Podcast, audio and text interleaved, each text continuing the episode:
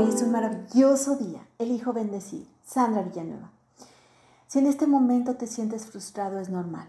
Tu frustración es prueba de que deseas en la vida algo más de lo que tienes ahora. Y eso es bueno.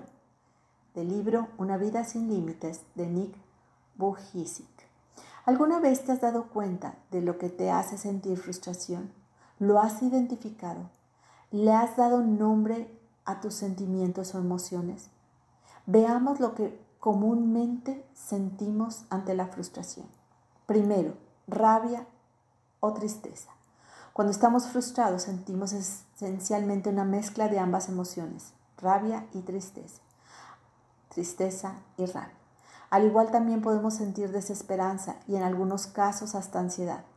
Aprender a controlar estas emociones es posible cuando las identificamos, les ponemos nombre y podemos entonces así afrontarlas. 2. Miedo.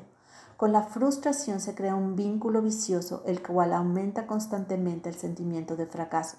De ahí surge el miedo a volver a fracasar.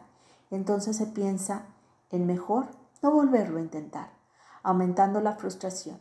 Es necesario superar la frustración para ser capaces de volver a perseguir lo que queremos, afrontando el miedo. 3.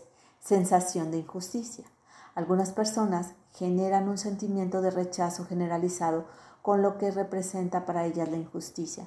Entender que trabajar muy duro por algo no garantiza el éxito y muchas veces no tiene relación directa con lograrlo. No siempre conseguimos lo que perseguimos, pero un pensamiento positivo es la realidad de que siempre aprenderemos algo de aquello que se realiza. Por otra parte, hay también algunas reacciones negativas ante la frustración. Al sentirse frustrado es posible reaccionar de manera negativa ese sentimiento porque no lo sabemos manejar, la frustración. Algunas reacciones que sería bueno evitar cuando nos sentimos frustrados son la autodestrucción, esta se origina por la represión constante hacia uno mismo. No puedo hacerlo, he fracasado, no merece la pena volver a intentar. Son frases con las que nos devaluamos. Esta actitud solamente perpetúa la frustración. Hay que aprender de ella. Agresividad.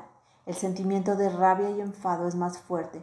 Se busca culpables de la situación del fracaso y se responde agresivamente ante ellos sean personificados o contextuales. Lo importante es buscar culpables en lugar de ser responsable. Resignación, aceptar que no se va a llegar a, conseguir lo que se había propuesto. Se deja de sentir rabia, pero se siente entonces tristeza, melancolía, desesperanza y entonces se deja de actuar. Ante estas situaciones o sentimientos que aparecen hay otras estrategias, además de las que ya compartí, que se pueden aceptar para superar la, frustración.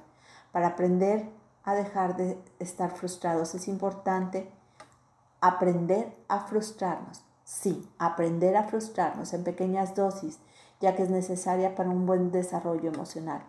Si los padres evitan que su hijo se frustre constantemente, por ejemplo, dándole todo lo que quiere cuando lo quiere, están creando en él una intolerancia hacia la frustración.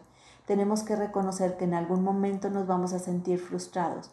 Cuando desde niños se enseña a gestionar esta incomodidad y se ejercita el cerebro, entonces se buscarán soluciones.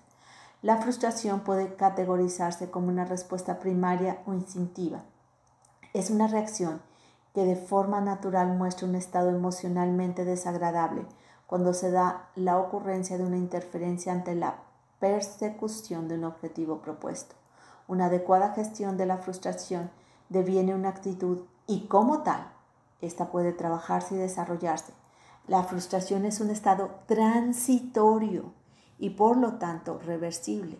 De esta manera, una adecuada gestión de la frustración consiste en entrenarse para aceptar tanto el evento externo que ha ocurrido como el interno o sea, la vivencia emocional de ello. Hermosa alma, te reconozco serena, calmada, enfocada, entusiasta. Te mando un fuerte y cálido abrazo. Sandra Villanueva, yo estoy en paz.